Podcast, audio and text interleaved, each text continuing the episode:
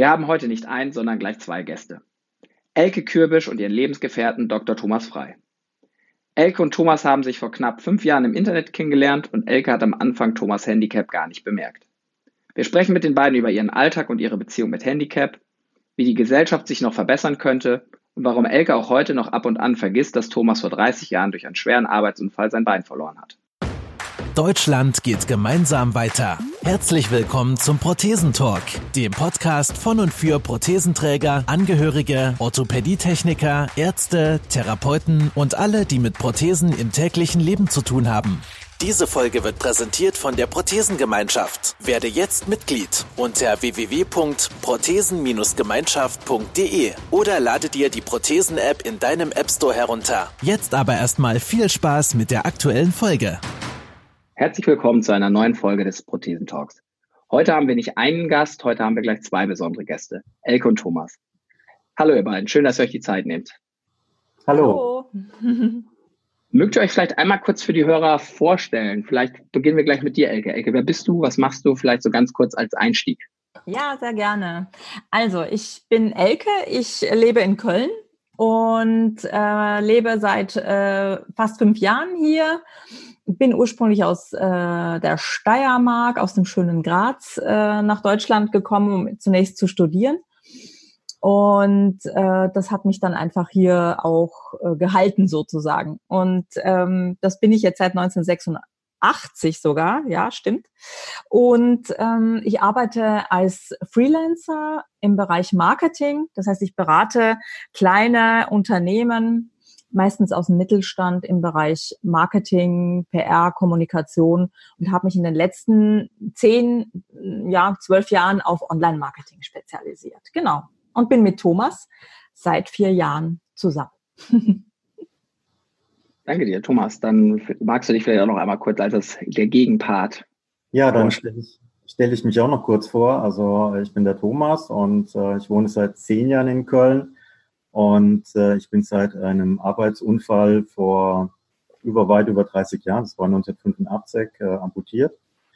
Und ähm, nach der Amputation ähm, habe ich ähm, meine Pläne wie vor meinem Unfall ähm, trotzdem umgesetzt. Ich habe also auch studiert und äh, neben meinem ganz normalen äh, Beruf, ich bin zurzeit Studienkoordinator ähm, für eine große äh, epidemiologische Studie, und ähm, da mache ich eben nebenbei eben auch andere Projekte im Bereich ähm, amputierten Sport.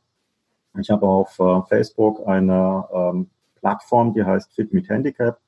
Und ähm, einige kennen es vielleicht, über diese Plattform veranstalte ich einmal im Jahr ein amputierten Surfcamp. Und ähm, darüber habe ich auch äh, dieses Jahr doch häufiger schon berichtet und so Geschichten, die mache ich äh, eben total gerne. Bevor wir vielleicht gleich auch nochmal mehr auf die Projekte, also Fit mit Handicap, ähm, auch deine anderen sportlichen Themen und das Surfcamp eingehen, vielleicht nochmal kurz so die Frage, ähm, du hast es ja eben schon gesagt, Elke, wir haben euch beiden ja zusammen eingeladen, weil ihr beiden ja auch zusammen gehört, weil ihr zusammen seid, weil ihr ein Paar seid. Wie habt ihr euch kennengelernt? Könnt ihr uns die Geschichte vielleicht mal erzählen? Ja, ganz äh, neuzeitlich sozusagen, digital über Tinder, über die App. ähm, ich hatte so eine späte Sturm- und Drangphase vor ein paar Jahren und habe mich dann äh, ganz mutig auf Tinder angemeldet und da schwirrte mir irgendwann Thomas über über die App und ich habe äh, beim ersten Mal, als ich ihn dann geliked habe sozusagen oder ihn auf die rechte Seite gewischt habe, ich weiß gar nicht mehr, wie das heute funktioniert, ähm, habe ich gar nicht gesehen, dass er amputiert ist. Er hatte mehrere Fotos auf Tinder und da waren eindeutig, ich glaube sogar zwei. Thomas, korrigier mich, ich weiß es jetzt gar nicht mehr. Ich glaube, es waren zwei Fotos, äh, die dich zeigten, dass eindeutig da ein Bein fehlte. Und ähm, das habe ich nicht gemerkt. Keine Ahnung warum. Und kurz vor dem ersten Date, äh, wir haben uns hier in Köln bei einer, äh, bei einem alteingesessenen, äh, dem alteingesessenen Kaffee Schmitz gedatet. Ähm, da habe ich dann, ich glaube, einen Tag vorher eben auf Facebook gesehen, ich habe es mit einem amputierten Menschen zu tun. Und da habe ich im ersten Moment tatsächlich, also ich war perplex, also ich war irgendwie, ich habe so laut ausgerufen, ich saß im Büro und habe laut ausgerufen, ihm fehlt ein Bein. Und da konnte keiner mit was anfangen, natürlich, äh, in dem Zusammenhang. Und äh, das war so die erste Reaktion äh, spontan. So haben wir uns dann kennengelernt. genau. War aber für dich zu dem Zeitpunkt klar, das Date, das, das mache ich, das, den gucke ich mir an. Absolut, ja, absolut. Also das war jetzt, ich hatte nur irgendwie so total, ich war erstaunt, ich habe gedacht, hat er jetzt äh, das nicht gezeigt, ne? Und habe erstmal gecheckt, ist das äh, sein Profil nochmal? Äh, wieso sagt er das nicht? Wieso, ne? Hält er das hinterm Berg, aber er hat es gar nicht hinterm Berg gehalten damit. Und ähm, ich fand es irgendwie spannend. Ich dachte, na ja, das wird sicher ein spannender Abend. Also ein Gesprächsthema haben wir auf jeden Fall. War das dann auch gleich äh, Gesprächsthema? Hast du das gleich direkt dann am ersten Abend angesprochen oder hast du am ersten Abend auch gestanden, dass dir das gar nicht von Anfang an klar war, dass du die Bilder irgendwie übersehen hast oder zu viel gesehen in dem Fall? Ich habe das gleich, äh, ich glaube, ich habe, oder Thomas, ich glaube, ich habe dir das gleich gesagt. Ich kann mich nicht mehr dran erinnern, aber möglicherweise hast du es gleich gesagt. Ja, ja. ja aber, also, äh, das Schmitz, das war ja im, im, irgendwie so um die Karnevalszeit rum oder danach. Das war so rappelvoll. Vielleicht habe ich auch die Hälfte nicht verstanden. Toll. Das bringt natürlich äh, die Beziehung jetzt in ein komplett anderes Licht. nee, ja, Quatsch, aber äh, ich habe äh, also ich habe auf jeden Fall an dem ersten Abend danach gefragt, wie es passiert ist. Hm. Das hat mich natürlich brennend interessiert. Also insofern war das schon ein Thema für den ersten Abend, oder? Magst du das uns an ja. der Stelle vielleicht auch einmal kurz nochmal sagen, Thomas, du hast eben Arbeitsunfall gesagt. Ähm, das kann natürlich Vielfalt oder das können natürlich viele Sachen sein. Was für ein Arbeitsunfall war das und welche Arbeit zu dem damaligen Zeitpunkt? Ähm, ich habe Agrarwissenschaften studiert und ähm, vor dem Studium habe ich eine Lehre gemacht ähm, zum Landwirt und bei dieser Lehre bin ich mit dem Bein in eine Maschine reingekommen und da ist das Bein dabei kaputt gegangen und konnte auch nicht mehr gerettet werden. Und ja, deswegen bin ich auch sehr, sehr weit oben amputiert und also sehr selten eigentlich für, für Beinamputierte so hoch amputiert zu sein, ja. Ja, ganz, ganz oben. Und das Ganze ist jetzt ja schon ähm, über 30 Jahre her, hast du eben gesagt. Ja. Und äh, dementsprechend hattest du natürlich jede Menge ähm, Zeit, auch dieses Selbstbewusstsein ähm, zu entwickeln, mit dem du dich dann da auch so offen bei Tinder präsentiert hast, mit dem du dich dann gleich Elke präsentiert hast. War das für dich immer so? Bist du immer gleich von Anfang an in dieses neue Leben, in diese Veränderung so offen und so selbstbewusst gegangen oder war das ein Prozess für dich? Klar, das ist natürlich wirklich ein Prozess und man hat so seine Kompensationsstrategien, die, äh, die nimmt man aus einem früheren Leben eben mit, aber ähm, die entwickeln sich auch so ein bisschen. Und äh, ich muss ganz ehrlich sagen, nach so einem Unfall ähm, habe ich tierisch darüber geärgert, dass ähm, mir der Fehler passiert ist. Man hat äh, eine Menge Wut im Bauch. Und äh, oft ist Wut ähm, ja kein guter Begleiter, aber äh, in so einer Situation ist es vielleicht gar nicht schlecht, weil der, die Wut mobilisiert auch brutal viel Energie. Und ähm, eine etablierte Kompensationsstrategie, die ersten ich würde schon sagen, 15, 20 Jahre war wirklich so ein bisschen zu performen und, ähm, und immer ähm, Vollgas zu geben. Und ähm, deswegen habe ich auch die ersten zwei Jahrzehnte Prothese getragen. Ja, Prothese äh, war einfach schick, das war ähm, die modernsten Kniegelenke drin gehabt und ähm, ich konnte damit auch ähm, das Handicap sehr gut kaschieren. Wenn ich einen Anzug äh, anhatte und war da beruflich unterwegs, hat man das überhaupt nicht wahrgenommen und ähm, eben auch, ähm, ja, man ist in der breiten Masse einfach untergegangen. Ja, das hat sich irgendwann mal geändert, ähm, weil es eben aus verschiedenen Blickwinkeln heraus war eine Prothese nicht mehr äh, stimmig für mich. Und so ähm, Ende der Nullerjahre, so um 2,6, 2,7 rum, ähm, habe ich eben entschieden, ähm, auf Prothese mehr oder weniger zu verzichten.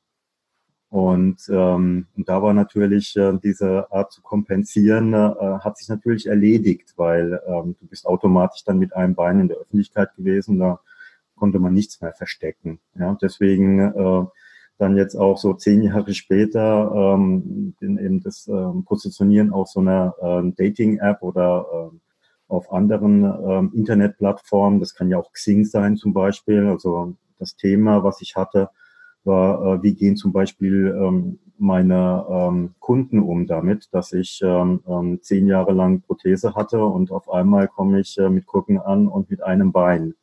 Also das war, äh, wie ich das bei dem einen oder anderen Kunden gemacht habe, am Anfang eine, ähm, ähm, da war ich schon ein bisschen aufgeregt. Ne? Und äh, aber das, äh, der Punkt ist eben einfach, dass ähm, erstaunt die Leute schon ein bisschen und sie grübeln ein bisschen, aber äh, wenn man den Menschen dann in die Augen guckt und redet mit ihnen und dann äh, wird es auf einmal ganz normal. Hast du denn bei deinen Kunden das festgestellt, dass es, dass es, gab es Kunden, die für die das vorher gar nicht klar war, weil du eben gesagt hast, du konntest das extrem gut kaschieren, hast auch ein bisschen auf diese äh, Taktik gesetzt. Gab es Leute, die das in deinem Umfeld noch gar nicht gemerkt hatten? Ähm, nee, das nicht. Also ähm, die, die Prothese, die für mich gebaut worden ist, die war schon ähm, recht voluminös. Also es war keine Oberschenkelprothese, sondern äh, Prothese mit einem Beckenkorb. Der Vorteil war gewesen, dass die optisch eigentlich sehr schön gebaut werden kann und die Proportionen stimmten und äh, es war eben alles äh, sehr stimmig. Nur eben beim Laufen hat man schon gemerkt, ich habe drei Gelenke zu überbrücken ähm, bei einer Prothese, dass äh, jemand doch äh, erheblich behindert ist. Und ähm, das war eigentlich für jeden klar, dass da irgendwas nicht stimmt. Ähm, vielleicht hat der eine oder andere gedacht, na ja, der hat ein steifes Knie. Also ich denke, für einen Hemipelvektomie-Patienten bin ich schon recht gut gelaufen und ähm, auch ähm, aktiv gelaufen. Also Menschen, die so hoch amputiert sind wie ich, die ähm, stuft man als Innenraumgeher ein. Aber ähm, ich hab, ähm, war ja voll berufstätig, habe zehn, zwölf Stunden gearbeitet, war im Auto unterwegs und ähm, das hat man eigentlich so gar nicht gemerkt. Also ähm, ich vermute mal, dass die ersten, die mich dann gesehen haben, schon vielleicht ein bisschen geschluckt haben, wobei von meinem privaten sozialen Umfeld die, das Feedback ähm, mehr als positiv war. Als du, als du dann die Prothese weggelassen genau. hast. Ja, ja. Also das war ganz witzig. Eine langjährige Freundin, die ähm, mich ein paar Jahre nicht mehr gesehen hatte, meinte, äh, du Thomas, also wenn du eine Prothese anhast, dann siehst du behindert aus, aber ohne Prothese nicht. Und das fand ich eine ganz interessante Aussage. Dann, ähm, wenn, wenn das für viele dann ja auch vorher schon klar war und natürlich nach dem Abnahmen der Prothese sehr, sehr offensichtlich, dann bist du es natürlich wahrscheinlich auch gewohnt gewesen, von deinem Umfeld darauf angesprochen zu werden, damit konfrontiert zu werden. War es für dich ungewöhnlich? Hast, hat es dich überrascht, dass Elke das am Anfang vor eurem ersten Treffen gar nicht irgendwie mal schriftlich thematisiert hat, dass es gar nicht mal Thema war? Kam dir das komisch vor oder ähm, hast du das für normal gehalten? Nö, ich habe das ja relativ geschickt kaschiert auf den Bildern. nee, aber ähm, äh, die, die, die, ähm, die Art und Weise, wie ich mich nach außen hin darstelle, äh, da versuche ich natürlich auch schon das Beste irgendwie rauszuholen. Und es sind oft auch eben spektakuläre Bilder, äh, gerade im, im Sportbereich. Und ähm, das wird wirklich so sein, dass viele erst auf den zweiten, dritten Blick das sehen. Ja. Ähm, und äh, von daher hat mich das nicht gewundert. Ja. Also zumindest auf den Bildern, die du damals vielleicht auf Tinder hattest. Aber man stellt sich auf solchen Plattformen ja auch als äh, eher positiv. Da, ja, ja, eben. Also man wählt ja auch als nicht behinderter Mensch Bilder, die einen im besten Licht zeigen. Also insofern. Ja. Ja. Aber ich hätte, ehrlich gesagt, wenn ich genauer hingeschaut hätte, ein mhm. bisschen, ein bisschen genauer, dann wäre wäre es durchaus sichtbar gewesen, ja. Also ich muss dazu sagen, für mich ähm, war es ja nicht so, dass ich die ähm, zwei Jahrzehnte zuvor nie irgendwie ohne Prothese, also mit ähm, sichtbar erkennbarem einem Bein in der Öffentlichkeit war. Gerade mein Sport, den habe ich äh, immer ohne Prothese gemacht. Beim Skifahren oder beim Rollstuhltennis oder im Fitnessstudio oder beim Krafttraining, da bin ich eben immer mit einem Bein hin. Also in der Öffentlichkeit ähm, habe ich mich schon gezeigt. Das war eben einfach nur nicht so häufig, wie es jetzt heute ist, wo ich eben gänzlich auf eine Prothese verzichte und äh, mich eigentlich pudelwohl fühle, so wie es jetzt ist. Aber du bist ja Expertin, du bist ja in dem Bereich Online-Marketing. Also hat er Online-Marketing-mäßig da natürlich mit den Bildern das Beste gemacht. Aber äh, Thomas hat ja eben gesagt, dass viele das erst wahrscheinlich beim zweiten Blick merken.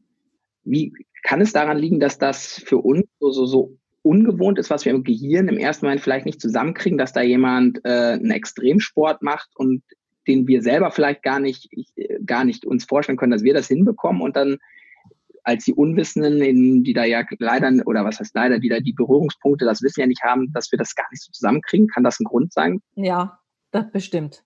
Bestimmt. Also es ist ja un, unglaublich, was, was Thomas für ein Sport, also ich war auch schon immer sportlich unterwegs und habe auch viel gemacht, äh, freizeitmäßig viel gemacht. Aber was er so an den Tag legt, da, da, da kann ich nur die Ohren anlegen. Allein beim Skifahren, als ich mit ihm das erste Mal Skifahren war oder als ich seine Videos auf YouTube gesehen habe, ähm, habe ich gedacht, das kann nicht wahr sein. Ähm, ich bin als Österreicherin ja auch nicht ganz, also komme mit Skiern quasi äh, auf die Welt.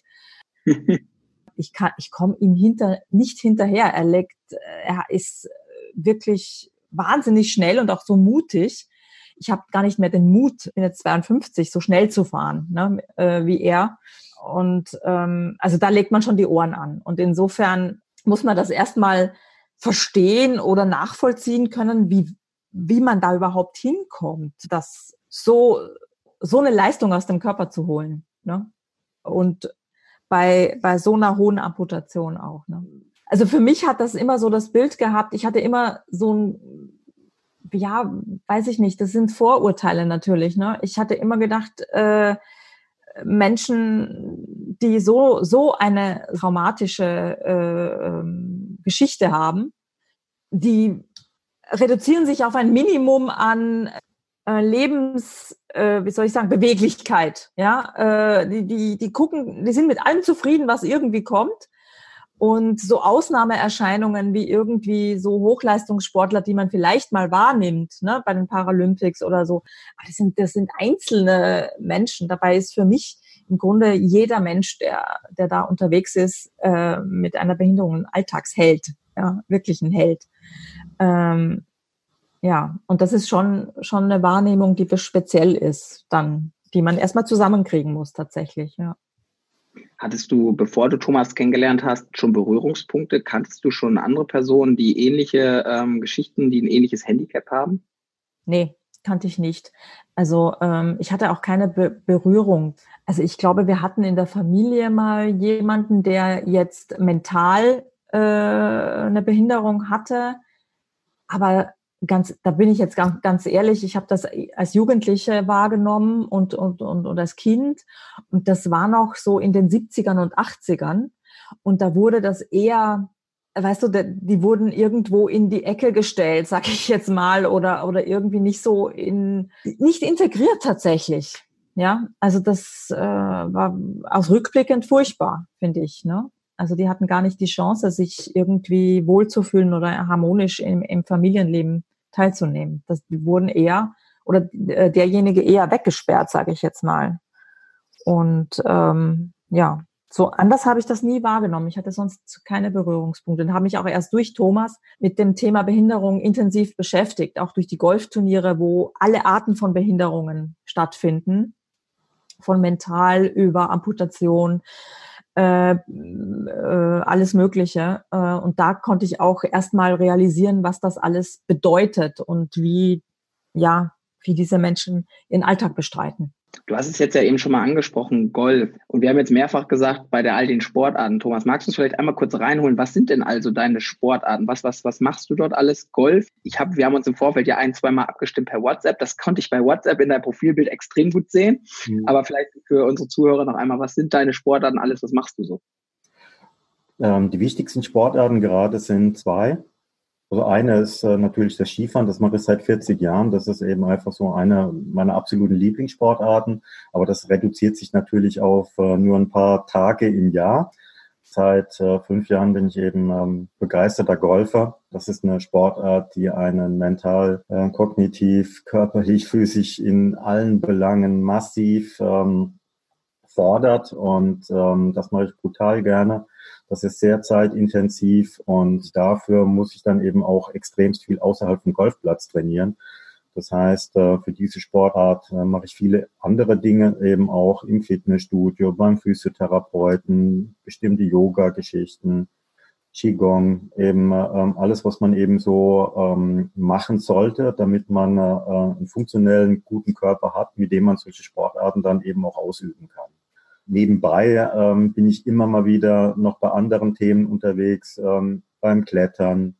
Das mache ich allerdings nur, wenn ich eben Lust habe in der Halle oder Stand-Up-Paddling, äh, eben ähm, eine schöne Geschichte, die ich auch so ein bisschen größer äh, aufgezogen habe. Da gibt's brutal viele Sachen. Ja. Äh, zum Beispiel Boxen. Das ist eben auch so etwas, das, äh, wo man jetzt auch nicht drauf kommt, dass jemand mit einem Bein ähm, sich äh, äh mit anderen in Boxring äh, stellt. Aber ähm, das mache ich unheimlich gerne, weil das Boxen auch so ein bisschen, äh, ähm, ja, man kann so ein bisschen äh, seine Energie auch loswerden, die für ein bisschen zu viel da ist. An der Stelle kann ich dir dann gleich einen Termin ans Herz legen, den 7.9. Vielleicht hast du ihn schon eingetragen. Wir haben gestern die Jasmin für den Podcast interviewt von Be Your Own Hero, mhm. die, ja Box, äh, die ja immer boxt im Rahmen oder im Vorfeld von M&A-Kämpfen, ähm, so Boxturniere oder auch so mhm. kleine Boxtrainings anbietet. Also falls das nicht eingetragen sein sollte, stelle ich dir im Nachhinein gerne mal den Kontakt her, hier am 7.9. in der Langsys Arena. Oh, klasse. Ja, ja. Aber bevor wir jetzt äh, beim Boxen hängen bleiben, ähm, gerne nochmal zum Stand-Up-Paddling zurück. Du hast ja eben gesagt, das hast du so größer aufgezogen. Also du hast ja deinen Sport nicht nur für dich oder du machst den Sport ja nicht nur für dich, du hast daraus dann ja auch wirklich richtige Projekte gemacht, hast da auch Größeres gemacht. Magst du uns zu dem äh, Stand-Up-Paddling nochmal kurz was sagen, wann das angefangen hat, was du dir dabei gedacht hast und vielleicht, Elke, kannst du mal integrieren, bist du dabei gewesen, hast du mitgepaddelt? Also ich fange mal, ähm, mal an. Ähm, also wenn man heute an den Baggersee geht ähm, in Deutschland, ähm, es gibt, glaube ich, keinen See mehr, wo man die Stand-Up-Paddler nicht sieht. Das ist mittlerweile absolut üblich. Ähm, überall hat man Stationen, man kann Boards mieten und sich draufstellen und auf den See gehen. Das ist eine super schöne Sportart, weil sie eben den ganzen Körper fordert und weil sie ähm, eben auch den Geist äh, so loslässt. Also wenn man irgend, äh, im, im, im Sommer zum Beispiel abends um 8 Uhr mal auf einen äh, See geht und lässt sich da treiben. Das Wasser ist klar, die Fische schwimmen unter einem. Das ist einfach brutal schön. Und man kann es aber eben auch sportlich sehen und mal so richtig ein bisschen Gas geben. Also das ist eine ganz, ganz tolle äh, Sportart, ein toller Ausgleich. Die Idee dazu hatte ich 2013 mit einem äh, Freund, ähm, das ist ein Orthopädietechniker, der in den USA war und hat es dort kennengelernt, dass ähm, ehemalige Kriegsveteranen in äh, Kalifornien eine äh, Surfstation aufgemacht haben. Und da sind die dann eben mit äh, Surfboards und Stand-Up-Paddling-Boards ähm, ins Meer reingegangen und äh, wir haben gesagt, Menschenskind, das müssen wir äh, in Deutschland auch machen. Der Freund hat ähm, direkt äh, ein bisschen Geld locker gemacht, hat so zehn Boards gekauft. Wir haben eine, äh, eine kleine Station aufgebaut in Heidelberg an den Neckarwiesen. Und äh, da haben wir gesagt, Menschenskind, lass uns so ein, so ein äh, amputierten Surfcamp machen und äh, lass uns da so ein richtig schönes Familienevent rausmachen. Also wir laden Amputierte ein, wir gucken, dass die ihre Partner mitbringen oder auch ihre Kinder mitbringen und wir holen ähm, Leute aus dem Orthopädie, äh, orthopädischen, reha-technischen Bereich rein, die äh, ein bisschen Hilfestellung geben können, die Prothesen reparieren können oder vorbereiten können, damit man damit aufs Wasser gehen kann. Und so haben wir da 2013 ähm, das erste Mal mit einem ganz kleinen Surfcamp angefangen und äh, damals war es relativ überschaubar. Also ich glaube, wir waren fünf oder sechs Amputierte und äh, mit den anderen Leuten drumherum waren wir keine 30 Leute gewesen. Das war relativ klein aufgezogen. Wir haben auch die Werbung, die PR nur über die sozialen Netze gemacht. Trotzdem hatten wir schon so gute Kontakte, dass das ZDF 2015 dabei war hat man schön berichtet über die Aktion und ähm, so haben wir auch immer wechselnde Teilnehmer gehabt. Und seit drei Jahren sind wir ähm, in St. Leon Roth zwischen Mannheim und Heidelberg an einem unheimlich schönen, äh, naturbelassenen See mit einer tollen äh, Station. Die letzten beiden Jahre haben wir das eigentlich schon recht ordentlich äh, groß aufgezogen. Wir haben ähm, schöne Sponsoren bekommen, die uns geholfen haben, das eben mit zu finanzieren und das eben auch für die Beteiligten kostenfrei zu gestalten. Das ist uns eben einfach total wichtig, dass die Leute einfach hingehen können und können die Seele baumeln lassen, entspannten Tag haben dieses Jahr ähm, ist Elke noch mit reingegangen und wir haben einfach gesagt, lass uns jetzt mal so ein bisschen die Sachen nochmal weiterdenken. Also wie können wir die T-Shirts schöner machen? Können wir irgendwie ein schönes Logo gestalten? Auf einmal kamen wir wirklich so ein Stöckchen zu Hölzchen und wir haben eine riesen Freude gehabt, das zu organisieren. Und äh, anscheinend hat sich das eben auch auf alle Beteiligten übertragen. Die Sponsoren, man hat richtig gemerkt, die sind da auf einmal Feuer und Flamme gewesen und, ähm, und wir waren fast 20 Amputierte, insgesamt äh, 65 äh, Teilnehmer bei dem Surfcamp, also riesengroß. Das ist wirklich, kann man fast sagen, schon so an die Kapazitätsgrenze rangekommen, wie dann eben auch der Marvik Blechschmidt von APT sagte, der hat mir eine E-Mail abends noch geschrieben, sagt er, meine Güte, die Leute sind ja alle mit einem breiten Grinsen abends nach Hause gegangen. Und man muss wirklich dazu, das war ein Tag, wo wir den ganzen Tag Nieselregen hatten. Das hat die Leute überhaupt nicht interessiert. Das war unglaublich. Da ist eine Energie ins Fließen gekommen. Das war einfach super schön. Also mir hat das unheimlich gut gefallen und äh, Elke hat das das erste Mal so in der Form miterlebt und äh, sie hat das auch gespürt und war da auch noch Tage danach ziemlich geflasht. Wie war, wie war das? War, du warst das erste Mal diesmal dabei, Elke. Wie war das für dich? Also ich war, ich war schon einmal dabei vor drei Jahren. Ähm, da waren wir in Frankfurt, ne? Thomas, glaube ich, das war in der Nähe von Frankfurt. Das war am Langener Waldsee in Frankfurt. Genau, genau. Da war ich dabei, also so eher als Teilnehmer, ne? als Freundin und habe mich auch aufs Board gestellt und habe äh, probiert. Das war schon eine schöne Stimmung hat mir auch gut gefallen und diesmal bin ich sozusagen in die Organisation mit eingestiegen. Also ich habe halt richtig auch mit äh, was können wir machen, wie können wir mehr Sponsoren kriegen, wie können wir das für die Teilnehmer möglichst schön gestalten. Wir hatten so Tüten gemacht, wo für jeden Teilnehmer was drinnen war, eine persönliche Karte geschrieben per Hand. Herzlich willkommen, schön, dass du da bist. Also wir haben richtig versucht, da das äh, aufs nächste Level zu heben. Und es hat echt so viel Spaß gemacht. Vor allen Dingen hat es Spaß gemacht zu sehen, wie der Tag abgelaufen ist. Und obwohl ich nur am Organisieren war vor Ort, also ich habe immer mich drum gekümmert, sind alle gut drauf, äh, hat jeder das, äh, ist, stimmt der zeitliche Ablauf, wann gibt's äh, die Verlosung, wann kommt das. Aber das war echt schön zu sehen, wie die Spaß hatten. Und die Bilder zeigen das eigentlich auch, wie die Lebensfreude da war und wie die Begeisterung da war. Und das hat echt richtig Spaß gemacht. Weil einfach ähm, trotz, äh, ich sag mal, das Wetter war jetzt nicht super prickelnd, war jetzt aber auch nicht grausam. Das war echt so eine schöne Stimmung und das hat wirklich alle, alle angefixt. Ja, wir nehmen den Artikel, wir haben auch einen Artikel als Veranstaltungsrückblick von dir, Thomas, ja bekommen, den nehmen wir nochmal mit in die Erläuterung, in die Shownotes, in den Podcast. Das heißt, jeder, der das nicht nur hören möchte, der nicht nur die Begeisterung aus euren Stimmen hören möchte, sondern der auch das, was du angesprochen hast, die Bilder sehen möchte, der kann da gerne dem Link mal folgen, kann da mal klicken. Du hast jetzt das erste Mal dann ja das so richtig voll mit aufgesogen als Organisatorin mit dabei und bist ja auch voll in dieses, sage ich mal, Umfeld von Thomas jetzt mit reingegangen, hast das Umfeld kennengelernt. Wir hatten eben drüber gesprochen, dass du bis dato dann oder bis, bis ihr euch kennengelernt habt, da ja noch nicht viele Berührungspunkte hattet. Vielleicht mal Einblick in das, in dein Umfeld vorher. Wie, mhm. wie haben deine Freunde, deine Familie reagiert? War das für die komisch? War, hast du da auch vielleicht den einen oder anderen blöden Spruch kassiert, als du dann den Thomas ja. als den neuen Freund vorgestellt hast? Oder war das von allen sofort akzeptiert? Also ich habe keinen blöden Spruch kassiert, das nicht. Der eine oder die andere hat sich vielleicht nicht direkt getraut, Thomas zu fragen, weil das interessiert einfach sofort, ne?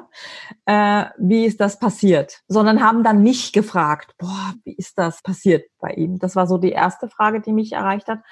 Aber ähm, dadurch, dass Thomas ein wirklich ähm, sehr, ja, ich sag mal, ich, ich vergesse selber sehr oft, dass er mit Krücken rumläuft und ein Bein fehlt. Also das vergesse ich selber, weil ich manchmal, da steht eine Kiste Wasser, weißt du, äh, und ähm, ich gehe hoch und, und denke, ja, er nimmt sie schon mit. Ne? Aber obwohl Wasserkisten hat er ja auch schon teilweise selber getragen, oder? naja, egal, auf jeden Fall verstehst du, was ich meine. Also, Thomas äh, geht so natürlich, also als ob das das Natürlichste der Welt wäre und er ist so beweglich und flexibel und und und für den ist nichts ein Hindernis letztendlich. Und er hat so ein freundliches und äh, zugewandtes Wesen jedem gegenüber, dass das einfach nicht und er versteckt sich ja nicht. Ähm, das wird auch nicht wahrgenommen, sozusagen. Ne? Da ist überhaupt kein Bruch gefallen. Also zumindest nicht mir gegenüber. Kann sein, dass die Leute unter ne, irgendwie so hinterrücks äh, was, was sagen, aber ähm, mir gegenüber, nee. nee. Wie ist das denn, ähm, Thomas, wie ist das denn allgemein heute in der Gesellschaft? Elke hat es ja eben mal angesprochen, dass, in, dass man in den 70er, 80er mit den ganzen Themen natürlich äh, noch völlig anders umgegangen ist. Wie, wie siehst du unser, unsere Gesellschaft heute? Sind wir offen? Ähm, Ist das ein Problem oder ähm, wie ist da deine Einschätzung, wie ist da deine Erfahrung?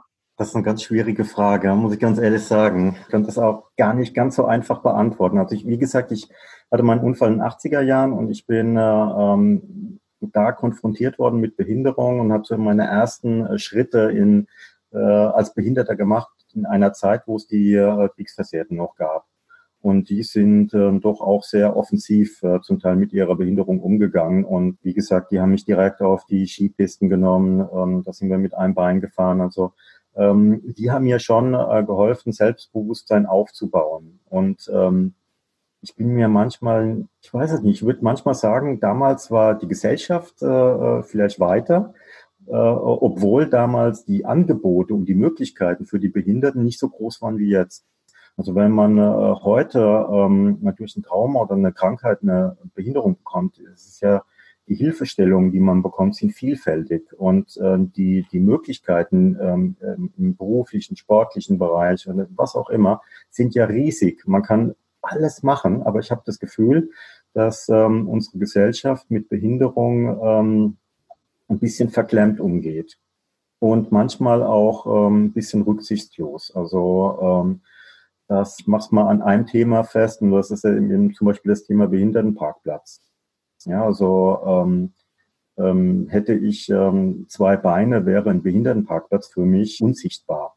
Den würde ich als Autofahrer nicht wahrnehmen, den würde ich ausblenden. Und, äh, wenn ich eben einfach sehe, wie häufig Menschen unbedacht ähm, äh, einfach Behindertenparkplätze benutzen, dann äh, ähm, kann ich mir, kann ich äh, nur den Kopf schütteln. Ja. Also ich selbst als Behinderter mache meinen, äh, wenn ich einen Behindertenparkplatz in Anspruch genommen habe und sehe, dass da zum Beispiel einer kommt, der weniger mobil ist als ich, dann mache ich den auch frei. Wenn ich merke, dass es ein Rollifahrer ist oder äh, jemand, der ganz übel laufen kann. Und dann äh, bin ich da absolut bereit. Aber wenn ich manchmal sehe, wie Nichtbehinderter einfach nur mal, um schnell mal äh, zur Bank zu gehen, äh, da einfach eine Viertelstunde einen Parkplatz äh, frei halten und ähm, berechtigter cruist da eine Viertelstunde äh, in der Gegend rum, bis er einen neuen Parkplatz findet, dann finde ich das sehr respektlos. Und ähm, irgendwie habe ich das Gefühl, dass äh, unsere Gesellschaft da ein bisschen ein Problem hat. Nach wie vor ja. noch.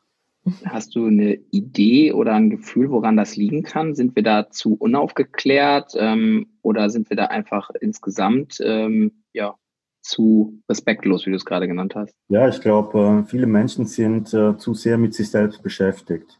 Wenn sie ein bisschen mehr im Außen leben würden und würden das eben wahrnehmen, wenn ich äh, eben merke, dass äh, wieder das Beispiel Behindertenparkplatz, da stellt sich eben einer drauf, der da nicht zu stehen hat, dann äh, gehe ich auch gerne hin und sage, hör mal zu, ich will es dir nur sagen, das ist nicht okay, wenn du da stehst ne, ähm, und erklär das. Du kriegst alle Reaktionen von ähm, purer Aggression, da muss man aufpassen, dass man äh, keine geknallt kriegt bis zu jemand, der auf einmal ganz schnell einen knallroten Kopf kriegt und sich vielmals entschuldigt. Äh, und also ähm, das sind ganz vielfältig, ja, von ähm, wirklich bewusst äh, den Parkplatz benutzt, so nach dem Motto, äh, warum kriegen die das und ich nicht? Und andere, die es einfach nicht äh, umrissen haben und nicht äh, richtig nachdenken darüber. Elke, du, für dich hat sich ja da vor, vor fünf Jahren da auch ein ganz neues Bewusstsein eingestellt. Ähm, glaubst du, dass du vor fünf Jahren bei diesem Thema oder vielleicht jetzt nicht das Thema Behindertenparkplatz, aber insgesamt dich auch noch anders verhalten hättest? Und Kannst du vielleicht aus deinen eigenen Erfahrungen so, so was ableiten, wie wir gesamt da mhm. bewusster werden könnten? Also was ich bewusster wahrnehme, ist auf jeden Fall, wenn ich irgendwo Stellen oder Bauten oder oder oder, oder in, in, in Unternehmen gehe und sehe, hoch, also hier könnte kann niemand mehr mehr an der Tür klingeln. Also da könnte ein Rollifahrer nicht mal an der Tür klingeln weil er nicht mal an die Klingel kommt. Ja, also ähm, ich nehme bewusster wahr, dass es, äh, dass wir noch nicht so weit sind, äh, wirklich barrierefrei und äh, also an diese Menschen zu denken. Ja, das nehme ich bewusster wahr. Daran habe ich mir vorher, da bin ich jetzt auch ganz ehrlich, ich habe mir vorher darüber auch null Gedanken gemacht. Ich habe gedacht, das Leben meint es, äh, muss ich nicht drüber nachdenken, berührt mich nicht, trifft mich nicht, äh, so. Also auch eine Art von ja, fehlender Empathie, würde ich sagen. Einfach weil es in meinem Umfeld das Thema nicht gab. Und wenn ich irgendwas gesehen habe, habe ich es ausgeblendet. Ähm, also ich wäre ich wäre allerdings nie, tatsächlich nie auf die Idee gekommen, auf einen Parkplatz äh, zu fahren, der für Behinderte ausgewiesen ist. Die, die habe ich tatsächlich ausgeblendet. Ich wusste gar nicht, wie viele es tatsächlich gibt. Das weiß ich auch erst seit Thomas. Aber ähm, mir fehlte da tatsächlich so ein bisschen das Empfinden oder die, die, die Empathie für, wie, wie, wie wir diese Menschen besser, besser integrieren können. Und heute fällt es mir einfach viel leichter. Mit Thomas ist es halt auch leicht, weil er wirklich sehr, sehr mobil ist und, und auch viel angesprochen wird. Also Thomas fällt ja auf, wenn man ihm durch die Stadt geht. Ne? Da kommen schon mal die kleinen, so kleine Kids und sagen, Mami, Mami, der hat nur ein Bein, ne? wie halt Kinder Mund äh, ehrlich ist, ne? so mit drei, vier Jahren. Da kommen schon mal so Ansagen und äh, also er ist sehr präsent und die Augen folgen ihm auch. Ne? auch aufgrund der Tatsache, weil er eben so hoch amputiert ist. Und äh, aber ich nehme es mittlerweile halt auch nicht mehr so wahr, dass man so angeguckt wird, wenn man durch die Stadt geht. Das geht wahrscheinlich Thomas selber dann auch so. Ähm, aber ich bin auf jeden Fall präsenter, was die Wahrnehmung angeht, äh, für solche, für Menschen, die, die eben äh, mit dem Handicap unterwegs sind. Auch allein durch die vielen Golfturniere. Ich war echt bei irrsinnig vielen Golfturnieren dabei bei den deutschen Meisterschaften für Behinderte und äh, bayerischen Meisterschaften, ach, ich weiß gar nicht. Da kommen alle Behinderungen zusammen und ähm, da sehe ich dann auch, aha, okay, derjenige hat mit dem Thema zu kämpfen, der mit dem. Äh, was müsste man tun, ne, um das besser zu, zu integrieren? Und zu, heute fällt es mir wesentlich leichter, auch auf diese Menschen zuzugehen. Das ist mir früher so total schwer gefallen. Weißt du, helfe ich, helfe ich nicht? soll ich die Tür aufhalten? Soll ich, will, fühlt derjenige sich zu nahe, äh, ne, ist, äh, trete ich dem zu nahe, wenn ich die Tür aufhalte oder helfen will? Da, da, da wusste ich nie, wie, wie soll ich das jetzt tun? Ne? Und Thomas sagte einfach, ja, frag einfach. Die Idee bin ich nicht gekommen. Da hast du meine Frage jetzt schon, äh, die Antwort schon vorweggegeben, weil ich Vorweg. wollte genau gerade fragen, wie, wie, was wäre denn das Richtige oder was wäre denn das Beste? Aktiv fragen. Genau das ist genau der Punkt. Einfach äh, kommunizieren. Zu den, wenn man merkt, ähm, ah, da könnte irgendwie Hilfe angesagt sein, hingehen und äh, reden mit den Leuten. Reden mit den Menschen, äh, fragen, kann ich dir helfen? Ja, das finde ich am besten. Und das, äh, also das finde ich äh, auch toll. Es gibt äh, ja im Endeffekt äh, ähm, diese, ich sag vielleicht drei Gruppen. Die einen, die gucken weg, die helfen nicht dann, ähm, dann gibt es welche, die ähm, äh, es ähm, auch auf eine Art und Weise, die nicht okay ist. Die helfen, ohne zu fragen. Ähm, das finde ich auch nicht okay. Und es gibt aber sehr viele, die ähm, eben vorher fragen, also kann ich irgendwie helfen, kann ich die Tür aufmachen und das finde ich einfach total nett. Und äh, ich nehme das auch gerne an und ähm, ja, und das ist eben einfach, ähm, erhöht man die Empathie auf der anderen Seite, äh, so öffnet man Türen und ähm, ja, ich sag mal, es sind eben einfach, ähm, wir als Behinderte, wir haben so gute Angebote gerade wie noch nie, wahrscheinlich in Deutschland. Aber ähm, innerhalb der Gesellschaft Erfahrungen mit Behinderten äh, insgesamt ähm, macht der Einzelne eher weniger. Also ich gehe mal davon aus, so in den 70er, 80er Jahren hatten äh, viele Kinder ähm, Großeltern, ein Opa, der äh, durch den Krieg eine Amputation hatte. Also da war es noch häufiger gewesen, dass man eben da ähm, Erfahrungen sammeln konnte. Aber das ist ja jetzt ähm, glücklicherweise nicht mehr so. Fiel dir das schwer? Musstest du das lernen, Hilfe anzunehmen? Oh, massiv. Boah, das war, äh, das ist eine ganz fiese Frage, muss ich ganz ehrlich sagen, weil das war mit so ein Schatten von mir. Ähm, ich ähm, habe mir nach meinem Unfall über Jahre hinweg eingeredet, ich müsste so autark wie möglich zu sein und, ähm, und ich äh, dürfte keine Hilfe annehmen. Ich, ich habe da richtig performt ohne Ende. Und das hat mich ähm, auch ähm, echt äh, körperlich fertig gemacht. Und ähm, ich habe das eben ich will nicht sagen, ein Burnout ähm, bekommen, aber ähm, das hat mich echt erschöpft. Und ähm, das habe ich so vor zehn Jahren angefangen, ähm, erstmal ähm, zu adressieren, diese Sache, und ähm, habe gesagt, okay, da musst du jetzt mal an das Thema rangehen, weil ähm, ähm, sonst bist du auch den anderen gegenüber nicht offen genug. Ich habe den Leuten auch, wenn ich Hilfe brauche, es deutlich kommuniziert Und wenn jemand mir Hilfe gegeben hat, dann habe ich das auch gerne angenommen und nehme es gerne an und äh, das finde ich auch wirklich. Gab es da Leute, die dich, die dir dabei geholfen haben oder hast du das einfach für dich erkannt, dass es so nicht weitergeht und dass du da einen Switch machen musst, dass du da einen Wandel machen musst? Oder hattest du auch in deinem Umfeld Personen vielleicht auch, äh, die den Weg schon gegangen sind, die dir dabei geholfen haben? Ähm, nee, äh, in dem Fall ist es wirklich so, dass ich äh, professionelle Hilfe in Anspruch genommen habe. Also man muss ganz ehrlich sagen, ähm, das ist eben auch aus der Historie von meinem Unfall heraus vielleicht so ein bisschen begründet. Mein Unfall, der war mega dramatisch gewesen. Ähm, ich habe also bin fast komplett verblutet und dass ich das überlebt habe, war Mitte der 80er Jahre in dem Krankenhaus ein absolutes Wunder gewesen und ähm, die zehn Ärzte, die das vollbracht haben, die haben alle danach eine steile Karriere ähm, äh, hingelegt. Und äh, wenn die natürlich dann gesehen haben, und hier ist der Thomas, der ein Jahr später äh, zum Studium geht, und hier ist er das erste Mal auf dem Fahrrad, da ist er auf der Piste und äh, dann haben die mir auf die Schulter geklopft und haben gesagt, boah, Thomas, klasse und du kannst alles. Und äh, ich habe mich gefühlt wie ein behinderter Superman. Das heißt, ich brauche keine Hilfe. Ich bin ähm, ähm, klasse so, wie ich bin und ich muss weiter Vollgas geben.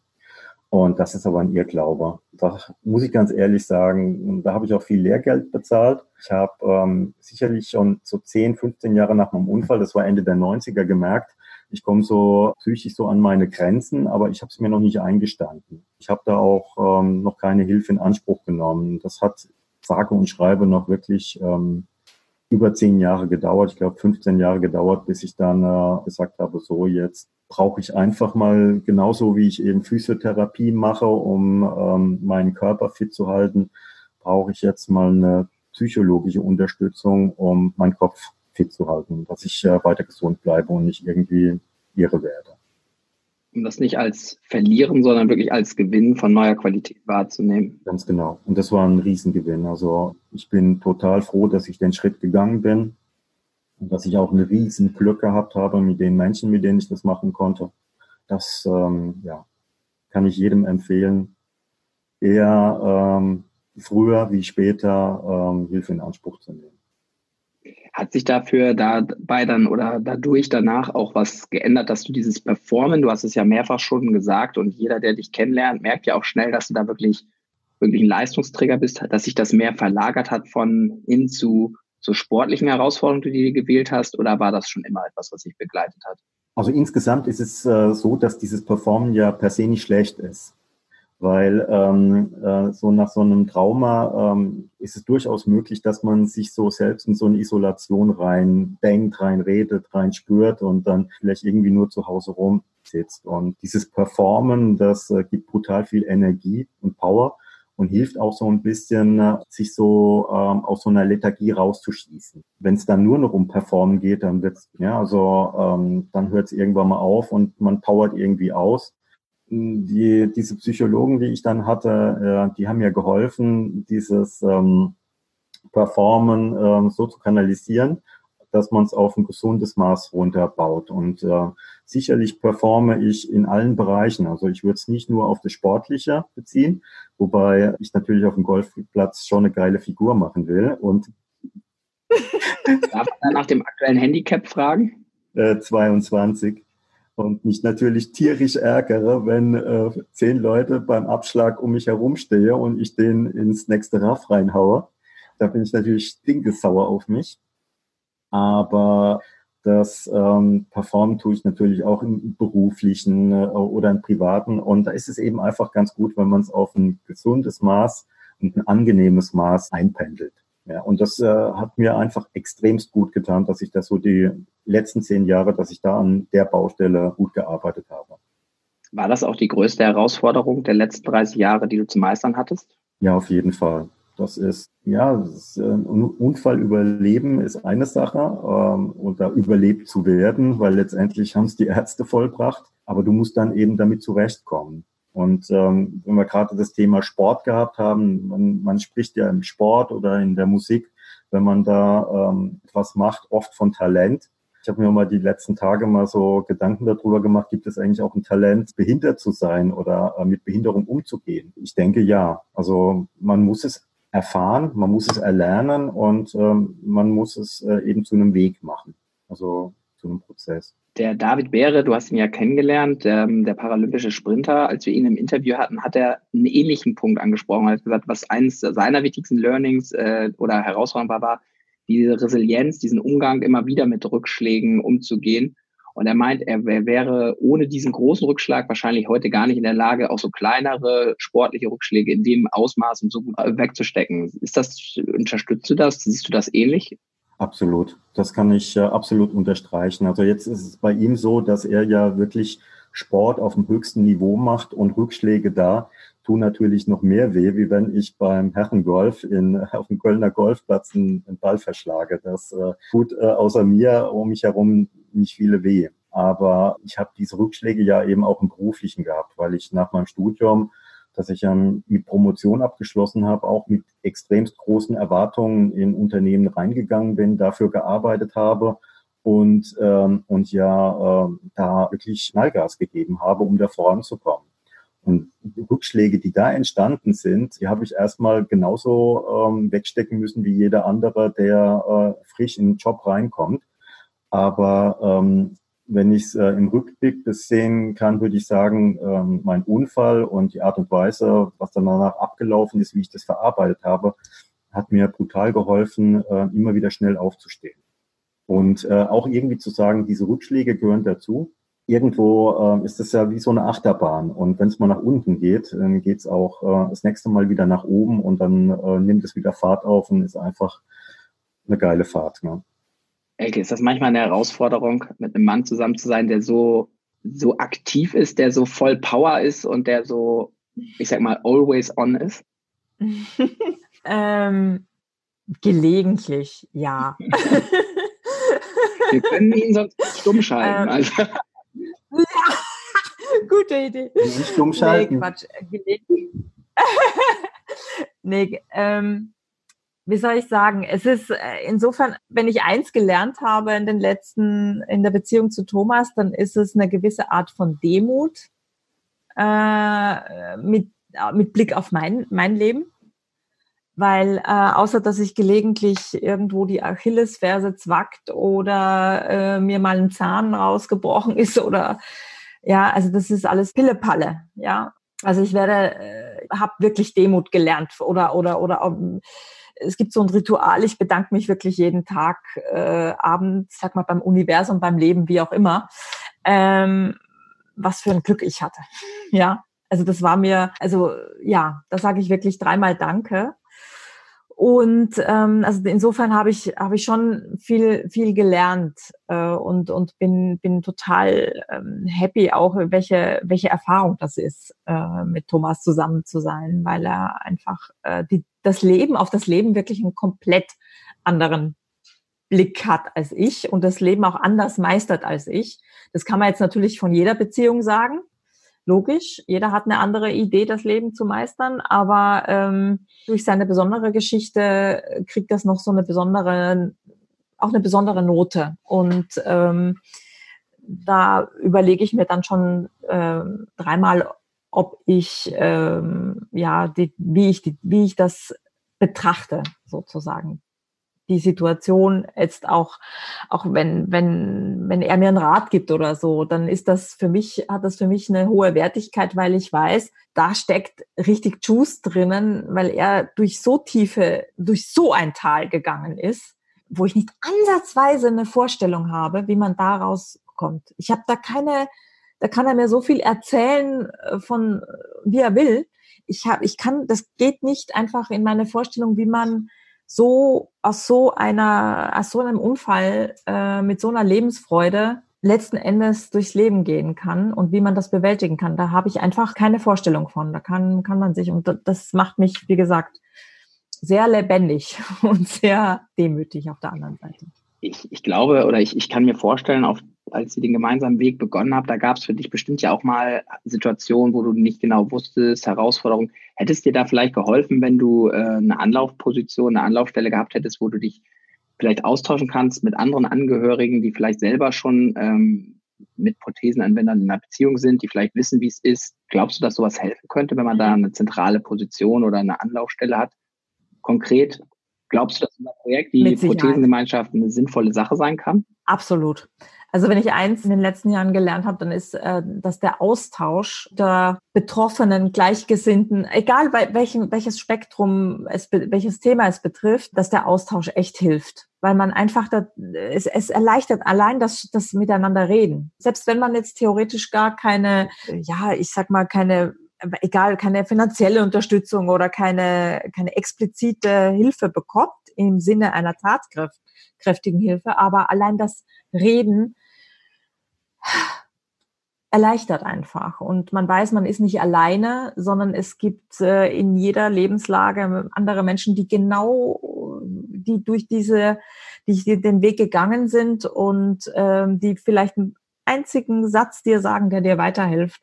Und da hilft einfach so eine Gemeinschaft unglaublich. Bin ich mir hundertprozentig sicher, ja. Ja, also deswegen glaube ich auch und deswegen sind wir auch so dankbar, dass Thomas sofort, als wir das Thema angeschnitten haben, einer der ersten war, der gesagt hat, er macht da mit, der ist dabei. Thomas, was erwartest du dir denn von der Gemeinschaft, wie sie sich entwickeln wird, was du vielleicht auch mit in die Gemeinschaft einbringen kannst?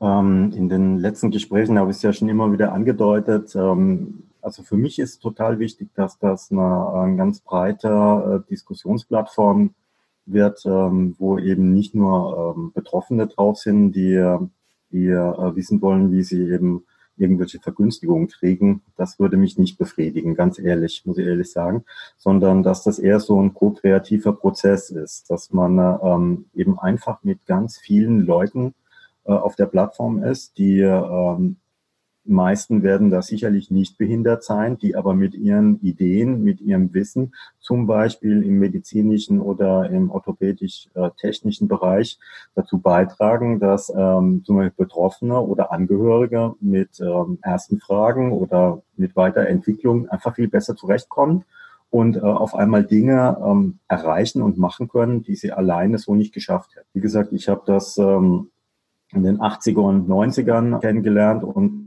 ich war dann Einzelkämpfer, ein ganz brutaler Einzelkämpfer. Und da äh, bleibt vieles eben auf der, der Strecke. Wenn ich das ähm, mit dem amputierten Surfcamp jetzt vergleiche, da ist es eine Veranstaltung, die über ähm, sechs Stunden, acht Stunden gelaufen ist. Und da hat man eben die ganze Bandbreite gesehen von Menschen, die da ähm, im Endeffekt zu einem bestimmten Thema auf einem Platz zu einer Zeit da waren. Der eine, der offensiv mit seiner Behinderung umgeht, der andere, der ein bisschen zurückhaltend ist. Und der Zurückhaltende würde gerne, kann aber irgendwo nicht, äh, sieht, wie der äh, Offensive das macht und denkt dann, hm, dann kann ich das bestimmt auch und probiert es mal aus. Und deswegen sind äh, solche ähm, Plattformen einfach absolut notwendig durch diese neuen Technologien mit Apps auf dem Handy und so weiter. Das ist doch einfach ideal. Das ist ideal. Das ist barrierefrei. Ich kann es überall mitnehmen. Ich kann im Café in, mir einen Podcast äh, anhören aus der Plattform. Ich äh, kann dabei einen schönen Kaffee trinken. Ich kann Informationen lesen und ähm, ich finde das einfach total klasse. Also das ist ein Wahnsinn, äh, was 2019 da für Möglichkeiten da sind und es wundert mich wirklich, dass, ähm, also für mich ist eigentlich so eine Plattform zehn Jahre zu spät. Mhm. Also was ich halt so, was ich noch äh, sagen wollte dazu, das Schöne ist ja, so eine Plattform bietet ja heutzutage die Möglichkeit, sowohl für Menschen, die introvertiert sind oder die schüchtern sind und die nicht so nach außen gehen wollen, das zu konsumieren, äh, indem sie eben einfach nur gucken, ach ja, äh, sich Dinge anhören und sich nicht, vielleicht nicht wirklich proaktiv beteiligen. Aber es bietet halt auch für Menschen, die offensiv mit solchen Sachen umgehen, die, die Chance, wirklich aktiv mitzugestalten und mitzuwirken und als Beispiel voranzugehen. Und beides, beides, das eint halt dann wieder, ne? Dann habe ich für, die einen, die, die, die da mit offensiv umgehen, die können als Beispiel vorangehen, können Tipps geben, können dabei sein und die anderen kommen so sukzessive hinterher aus ihrem Schneckenhaus raus und äh, das finde ich finde ich wichtig, damit man merkt, damit man diese Menschen auch abholt, die eben noch in ihrem Schneckenhaus sitzen, weil sie meinen, ich darf mich nicht zeigen oder ich kann mit der meiner Behinderung, da haben die noch ein Thema, nicht nach außen zu sich zu trauen. Und das finde ich wichtig. Und das geht, das ist die beste Zeit für äh, das Internet hat gute und hat schlechte Seiten. Und das ist eine gute Seite. Ja, und das, das, ich glaube, ihr beiden seid das perfekte Beispiel dafür, dass was alles Gutes dabei rauskommen kann, wenn man sich einfach auf sowas einlässt, wenn man sich auf digitale Apps einlässt. Ich meine, sonst hätte ihr beiden euch ja vermutlich auch nicht kennengelernt, ja. führen können. dementsprechend nochmal der Aufruf an alle, wirklich Teil der Prothesengemeinschaft zu werden, sich die App jetzt runterzuladen. Vielen Dank an euch beide erstmal, dass ihr euch die Zeit genommen habt, dass ihr selber auch aktiv an der Prothesengemeinschaft dabei seid, dass ihr sie mitgestaltet. Und wer Fragen, Anmerkungen hat, glaube ich, darf sich gerne jederzeit bei euch melden. Vielleicht ist ja auch jemand mit einem Tipp dabei, der das Handicap noch von 22 noch ein bisschen verbessern kann, der dir da noch ein paar Tipps geben kann. Genau. Also, wer dazu Tipps hat, meldet sich gerne. Für alles andere meldet euch bei der Prothesengemeinschaft, meldet euch an. Vielen Dank für das Gespräch. Dankeschön. Dankeschön. Tschüss.